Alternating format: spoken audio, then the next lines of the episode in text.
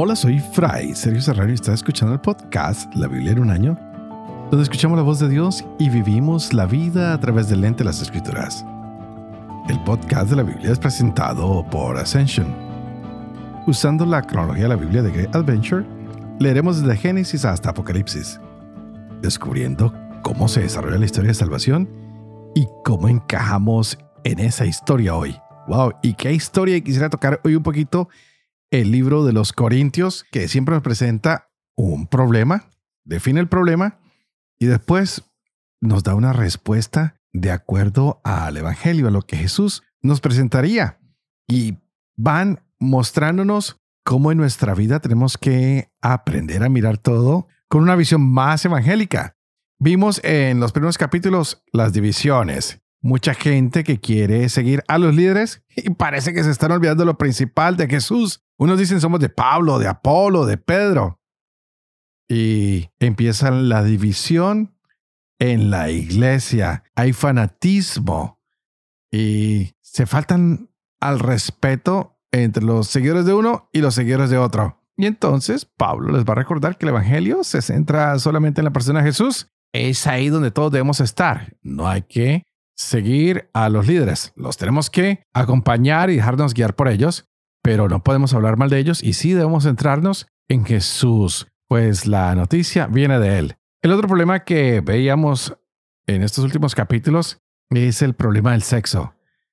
Hay personas que se acuestan con unos, con los otros, con la esposa de su padre. Bueno, en los templos hay vírgenes o prostitutas que se llamaban en ese tiempo, la gente no siente necesidad de acostarse con su esposa, sino que van al templo donde tienen sexo con estas personas y dicen, bueno, no nos preocupemos de nada porque de ahora en adelante Dios nos perdona, así que no hay de qué preocuparnos. Y Pablo les dice, ¡Eh, eh, eh, un momento, señores, así no se vive el Evangelio. Jesús murió por nuestros pecados y nuestras relaciones no pueden ser guiadas por la inmoralidad. Si queremos creer en Jesús, debemos tener integridad en todo, especialmente en la vida sexual, para responder de esa manera a la gracia de Dios. Y ahora veamos el problema de la comida. Y nos dice, si hay alguien que pasa hambre, así haya comida que ya ha ido sacrificada a los ídolos, los ídolos son simplemente cosas que no existen. Si tú tienes hambre y escandalizas a alguien, no comas. Pero si no escandalizas a nadie y estás pasando hambre, pues toma esos alimentos y no tengas miedo de ofender a Dios. Debemos recordar que nuestra lealtad tiene que ser siempre al que entregó su vida por nosotros, que es Jesús. Así esa carne haya sido sacrificada a los dioses, podemos usarlo siempre y cuando no causemos escándalo o confundamos a las personas. Hay que mantenernos siempre en amor hacia esas personas y no crear escándalo para que no se confundan. Vamos a ver cómo continúa esta historia el día de hoy porque es muy interesante. Estaremos leyendo Hechos capítulo 14, 1 Corintios 9 al 10, Proverbios capítulo 28, 7 al 9. Este es el día 335. Empecemos. Hechos capítulo 14. En Iconio entraron como de costumbre en la sinagoga de los judíos y hablaron de tal manera que gran multitud de judíos y griegos abrazaron la fe. Pero los judíos que no habían creído excitaron y envenenaron los ánimos de los gentiles contra los hermanos. Con todo, se detuvieron allí bastante tiempo, hablando con valentía del Señor que daba testimonio de la predicación de su gracia, concediéndoles obrar por sus manos signos y prodigios. La gente de la ciudad se dividió, unos a favor de los judíos y otros a favor de los apóstoles. Como se produjeron movimientos de judíos y gentiles con sus jefes para ultrajarlos y apedrearlos, al saberlo, huyeron a las ciudades de Licaonia, Alistra y Derbe y sus alrededores. También allí se pusieron a anunciar la buena nueva. En Listra estaba sentado un hombre tullido de pies, cojo de nacimiento y que nunca había andado. Él escuchaba a Pablo que hablaba. Pablo fijó en él su mirada y viendo que tenía fe para ser curado, le dijo con fuerte voz, ponte derecho sobre tus pies. Y él se levantó de un salto y se puso a caminar. La gente al ver lo que Pablo había hecho empezó a gritar en Licaonio. Los dioses han bajado hasta nosotros en figura de hombres.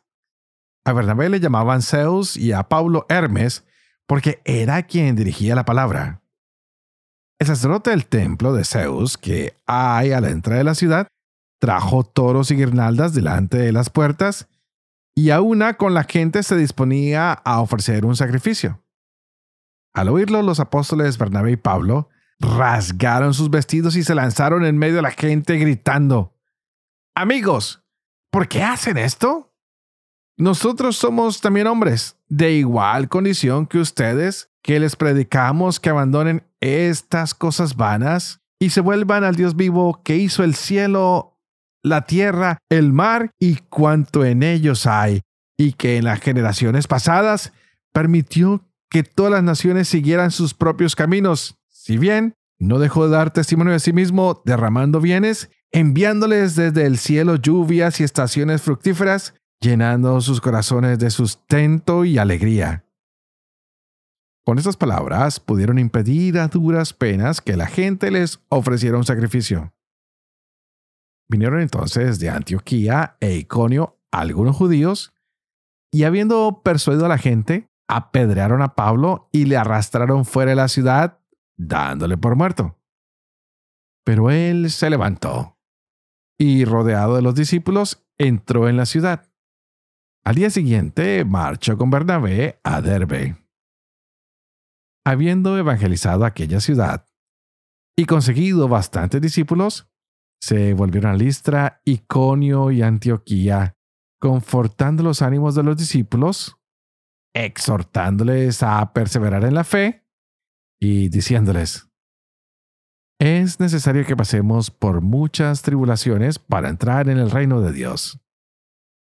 Designaron presbíteros en cada iglesia y después de hacer oración con ayunos, los encomendaron al Señor en quien habían creído atravesaron Pisidia y llegaron a Panfilia. Predicaron en Perge la palabra y bajaron a Atalía. Allí se embarcaron para Antioquía, de donde habían partido, encomendados a la gracia de Dios para la obra que habían realizado. A su llegada, reunieron a la iglesia y se pusieron a contar todo cuanto Dios había hecho juntamente con ellos y cómo había abierto a los gentiles la puerta de la fe y permanecieron bastante tiempo con los discípulos. 1 Corintios, capítulo 9. ¿No soy yo libre? ¿No soy yo apóstol? ¿Acaso no he visto yo a Jesús, Señor nuestro? ¿No son ustedes mi obra en el Señor?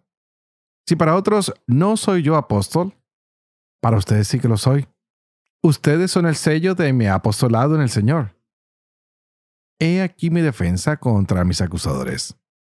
¿Por ventura no tenemos derecho a comer y beber? ¿No tenemos derecho a llevar con nosotros una mujer cristiana como los demás apóstoles y los hermanos del Señor y Cefas?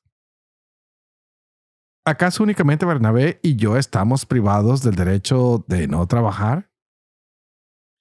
¿Quién hace de soldado a costa propia? ¿Quién planta una viña y no come de sus frutos? ¿Quién apacienta un rebaño y no se alimenta de su leche? ¿Habla acaso al modo humano o no lo dice también la ley? Porque está escrito en la ley de Moisés, no pondrás bozal al buey que trilla. ¿Es que se preocupa a Dios de los bueyes? ¿O no lo dice más bien por nosotros?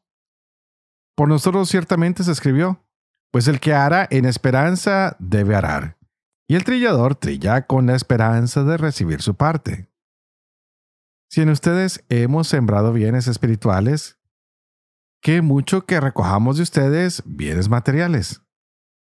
Si otros tienen esos derechos sobre ustedes, ¿no los tenemos más nosotros? Sin embargo, nunca hemos hecho uso de estos derechos. Al contrario, todos los soportamos para no crear obstáculos al Evangelio de Cristo. ¿No saben que los ministros del culto viven de los dones del templo? ¿Que los que sirven al altar del altar participan? Del mismo modo, también el Señor ha ordenado que los que predican el Evangelio vivan del Evangelio. Mas yo de ninguno de esos derechos he hecho uso. Y no escribo esto para que se haga así conmigo. Antes morir. Esta gloria nadie me la arrebatará. Predicar el Evangelio no es para mí ningún motivo de gloria, es más bien un deber que me incumbe. Ay de mí si no predico el Evangelio.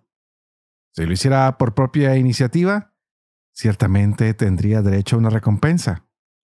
Mas si lo hago forzado, es una misión que se me ha confiado. Ahora bien, ¿cuál es mi recompensa? Predicar el Evangelio entregándolo gratuitamente, renunciando al derecho que me confiera el Evangelio. Efectivamente, siendo libre de todos, me he hecho esclavo de todos para ganar a los más que pueda. Con los judíos me he hecho judío para ganar a los judíos. Con los que están bajo la ley como quien está bajo la ley, aún sin estarlo, para ganar a los que están bajo ella. Con los que están sin ley, como quien está sin ley, para ganar a los que están sin ley. No estando yo sin ley de Dios, sino bajo la ley de Cristo. Me he hecho débil con los débiles para ganar a los débiles. Me he hecho todo a todos para salvar a toda costa a algunos. Y todo esto lo hago por el Evangelio, para ser partícipe del mismo. ¿No saben que en las carreras del estadio todos corren? Más uno solo recibe el premio. Corren de manera que lo consigan. Los atletas se privan de todo. Y eso por una corona corruptible. Nosotros, en cambio, por una incorruptible. Así pues, yo corro no como a la aventura y ejerzo el pugilato no como dando golpes en el vacío, sino que golpeó mi cuerpo y lo esclavizo, no sea que, habiendo proclamado a los demás, resulte yo mismo descalificado. No quiero que ignoren, hermanos, que nuestros padres estuvieron todos bajo la nube y todos atravesaron el mar y todos fueron bautizados en relación con Moisés, en la nube y en el mar, y todos comieron el mismo alimento espiritual y todos bebieron la misma bebida espiritual, pues bebían de la roca espiritual que les seguía, y la roca era Cristo. Pero la mayoría de ellos no fue del agrado de Dios, pues sus cuerpos quedaron tendidos en el desierto. Estas cosas sucedieron para ejemplo nuestro, para que no codiciemos lo malo como ellos lo codiciaron. No se hagan idólatras al igual que algunos de ellos, como dice la escritura. Se sentó el pueblo a comer y a beber y se levantó a divertirse. Ni forniquemos, como algunos de ellos fornicaron y cayeron muertos veintitrés mil en un solo día. Ni tentemos al Señor como algunos de ellos lo tentaron y perecieron víctimas de las serpientes ni murmuren como algunos de ellos murmuraron y perecieron bajo el exterminador. Todo esto les acontecía en figura, y fue escrito para aviso de los que hemos llegado a la plenitud de los tiempos. Así pues, el que crea estar en pie, mire no caiga. No han sufrido ustedes tentación superior a la medida humana. Y fiel es Dios que no permitirá sean tentados sobre sus fuerzas antes bien, con la tentación, les dará modo de poderla resistir con éxito. Por eso, queridos, huyan de la idolatría. Les hablo como a personas sensatas. Juzguen ustedes lo que digo. La copa de bendición que bendecimos, ¿no es acaso comunión con la sangre de Cristo? ¿Y el pan que partimos, no es comunión con el cuerpo de Cristo? Porque uno solo es el pan. Aun siendo muchos, un solo cuerpo somos, pues todos participamos del mismo pan. Fíjense en el Israel según la carne. Los que comen de las víctimas sacrificiales no están acaso en comunión con el altar? ¿Qué digo pues? ¿Que lo inmolado a los ídolos es algo? ¿O que los ídolos son algo? Pero si lo que inmolan los gentiles lo inmolan a los demonios y no a Dios, y yo no quiero que ustedes entren en comunión con los demonios. No pueden beber de la copa del Señor y de la copa de los demonios.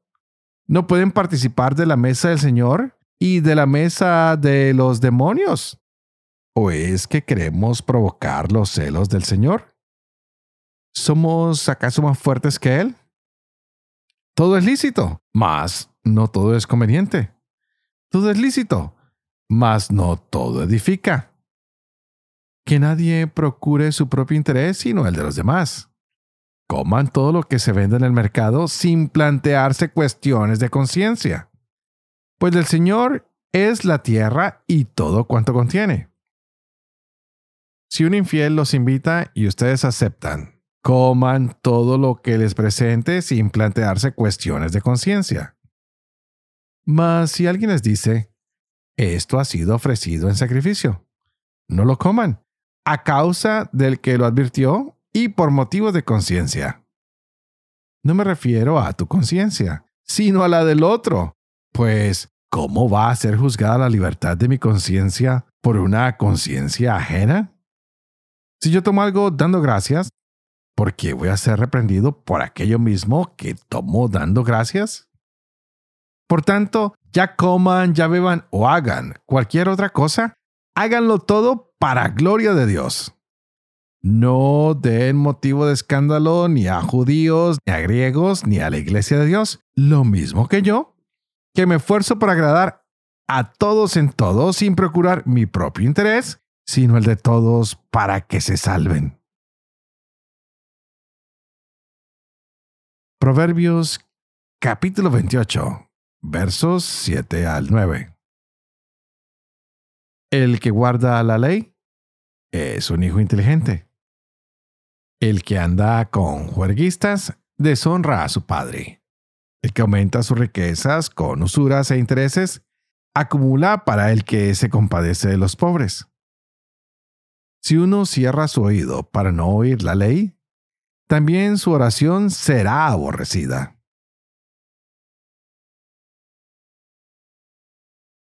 Padre de amor y misericordia, tú que haces elocuente la lengua de los niños, educa también la mía, e infunde en mis labios la gracia de tu bendición, Padre, Hijo y Espíritu Santo. Y a ti te invito para que juntos le pidamos hoy al Señor que mande su Espíritu Santo este espíritu que abre la mente, que abre el corazón de los hombres para poder entender la palabra que se nos entrega el día de hoy. Que abra Él tu mente, que abra Él mi mente y de esta manera podamos conocer esta linda palabra que Dios nos ha regalado, sobre todo hoy que hemos visto que Pablo le han dado de su propia medicina. Él que perseguía, ahora termina siendo perseguido, es apedreado en Listra y tiene que regresarse para Antioquía. ¡Wow! Las cosas no son fáciles. ¿Y cómo empezó todo esto? Bueno, cuando ellos están predicando y se les hace fácil empezar en esta pequeña isla de Chipre, donde se anuncia la palabra de Dios a los judíos que van a las sinagogas y nos damos cuenta que es lo que le gusta hacer a Pablo y va entregando esta linda palabra a todas las personas. Y ya hoy lo veíamos en un lugar diferente que está con Bernabé y están confrontando al paganismo. Y dicen, miren, hay que cambiar aquí. Esto es un lugar donde hay que trabajar mucho para que la gente cambie. Y Pablo parece que está actuando de manera muy fuerte. Y les dicen, miren, señores y señoras, ustedes se están dejando llevar de manera espiritual de manera muy negativa. Se han apartado de la doctrina cristiana. ¿Qué pasa con ustedes? Vamos a ver qué es lo que está pasando porque parece que la debilidad de ustedes no los deja tomar buenas decisiones. Ustedes les encanta estar cambiando todo. Parece que no podemos confiar en ustedes. Parecían muy inteligentes, pero es más su deseo de vanidad, de ostentación, de pasarla bien. Y se les está olvidando lo que les habíamos enseñado. Por eso hoy en Iconio, Pablo y Bernabé siguen en su predicación y saben que su predicación va a traer división. Y esta ciudad definitivamente se divide. Pero no fueron bien recibidos. Pablo y Bernabé tienen que huir llegando a Listra y a Derbe. Y sin embargo, a su regreso volvieron a pasar por Iconio. Parece que la gente quería volverlos a escuchar, por lo menos algunos grupos tal vez estaban allí. Y nos damos cuenta que la buena noticia de Dios no siempre es bienvenida.